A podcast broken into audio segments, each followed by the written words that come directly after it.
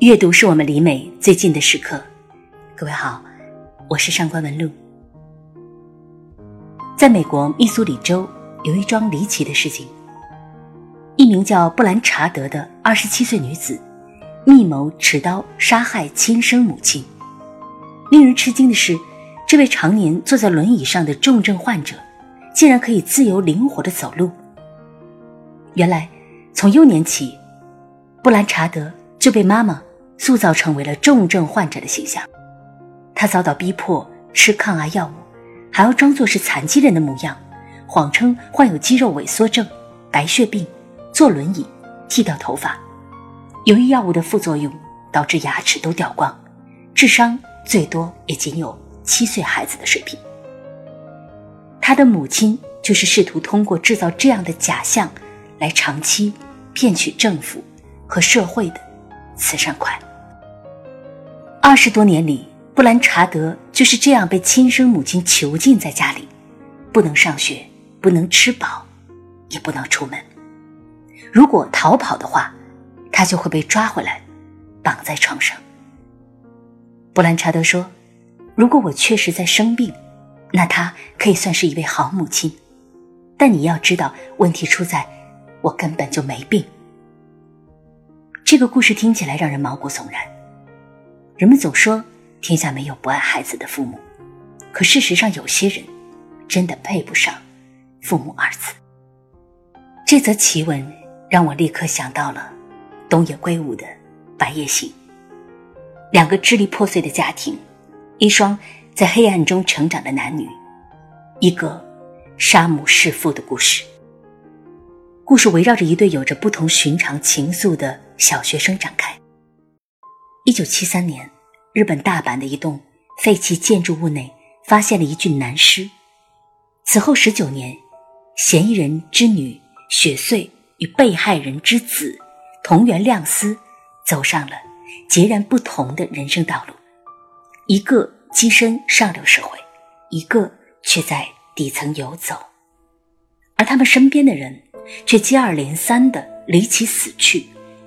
警察经过十九年的艰苦追踪，终于使得真相大白。东野圭吾，这位被称为日本推理小说界的贝克汉姆的作家，在《白夜行》当中，用小说的形式带着我们探访了人性的阴暗面。只不过，所有悲剧的背后，都隐藏着难以言说的经历。作家劳伦斯说过：“你将拥有的家庭比你出生的那个家庭更重要。”在中国，仍然有一些城市，那里面的女孩子只能随从父母的意愿嫁人，还有新闻上经常报道的天价彩礼，也在一些小城市盛行着。之前，我收到一位听友的来信，他说他选择嫁给了一个只见过一面的男人。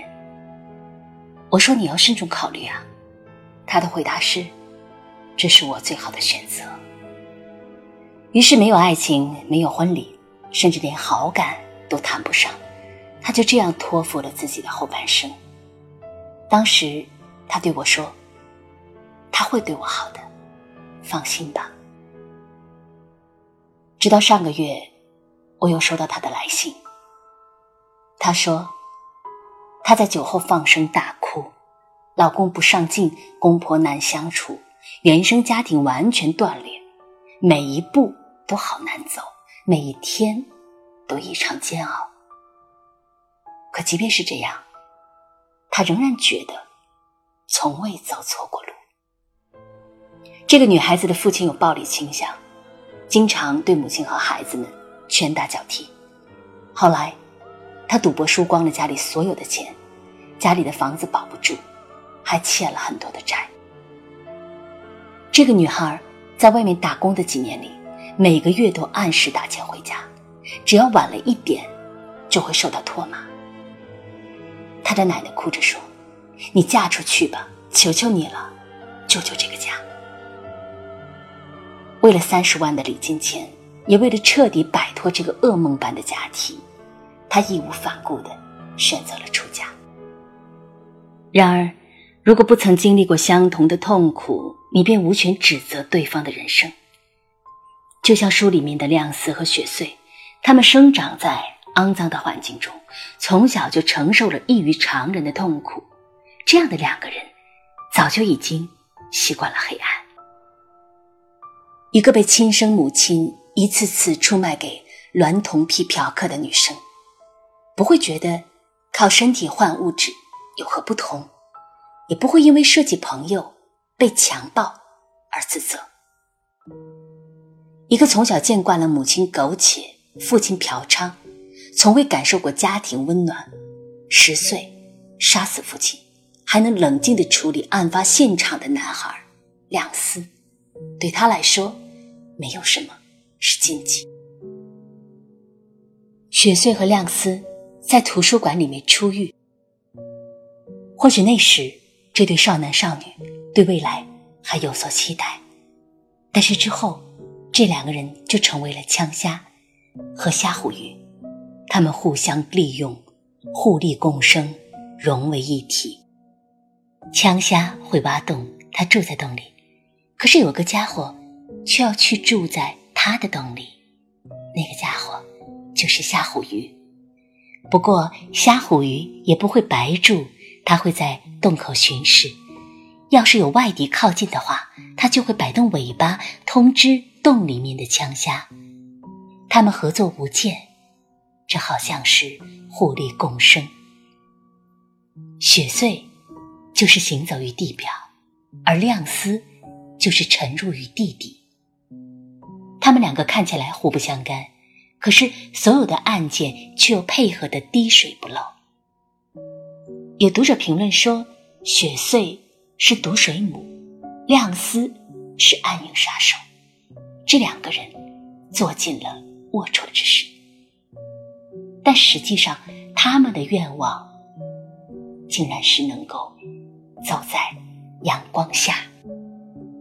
其实，他们也想拥有一个正常家庭，也想被深爱着。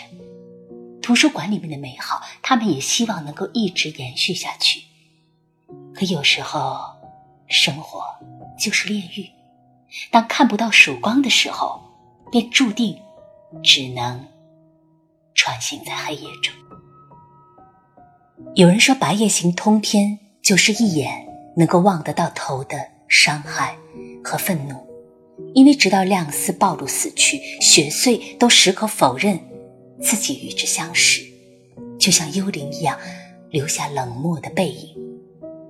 可是，对于一个随时都能装出无辜的人来说，只有巨大的伤痛才能够让他忘记假装吧。雪穗曾经说过：“我的天空里没有太阳，总是黑夜，但并不黑暗，因为有东西代替了太阳。虽然没有太阳那么明亮，但对于我来说已经足够。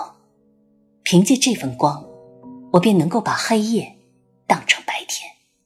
我从来就没有太阳。”所以，不怕失去。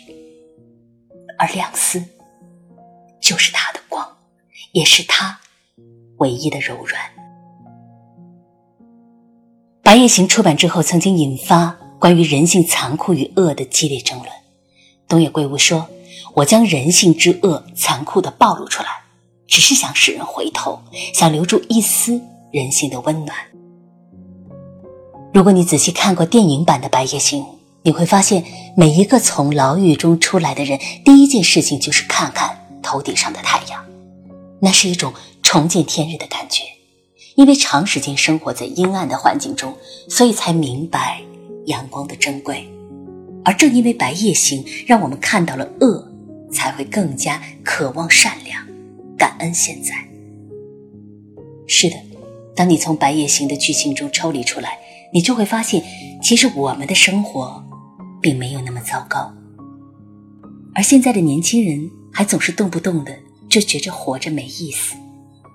生活的坑的确很多，工作不顺心，家庭不和睦，买不起房，谈不起恋爱，有时候感觉每一天都活得气喘吁吁。可是这个世界，到底还是明亮的呀。有人从《白夜行》中。看到了黑暗，有人却从里面懂得了珍惜。雪穗和亮丝挣扎着的一生，其实，也许是我们每个人的必经之路。即使身处黑暗，也要心怀希望。如果今天的你还在感叹生活不易，不妨打开这本《白夜行》，看看黑夜中的故事，或许能让你目睹曙光。如果你对雪穗和亮丝的故事感兴趣的话，你还可以搜索《上官文录名著精读》，那里面会有关于这个故事的完整而详细的解读。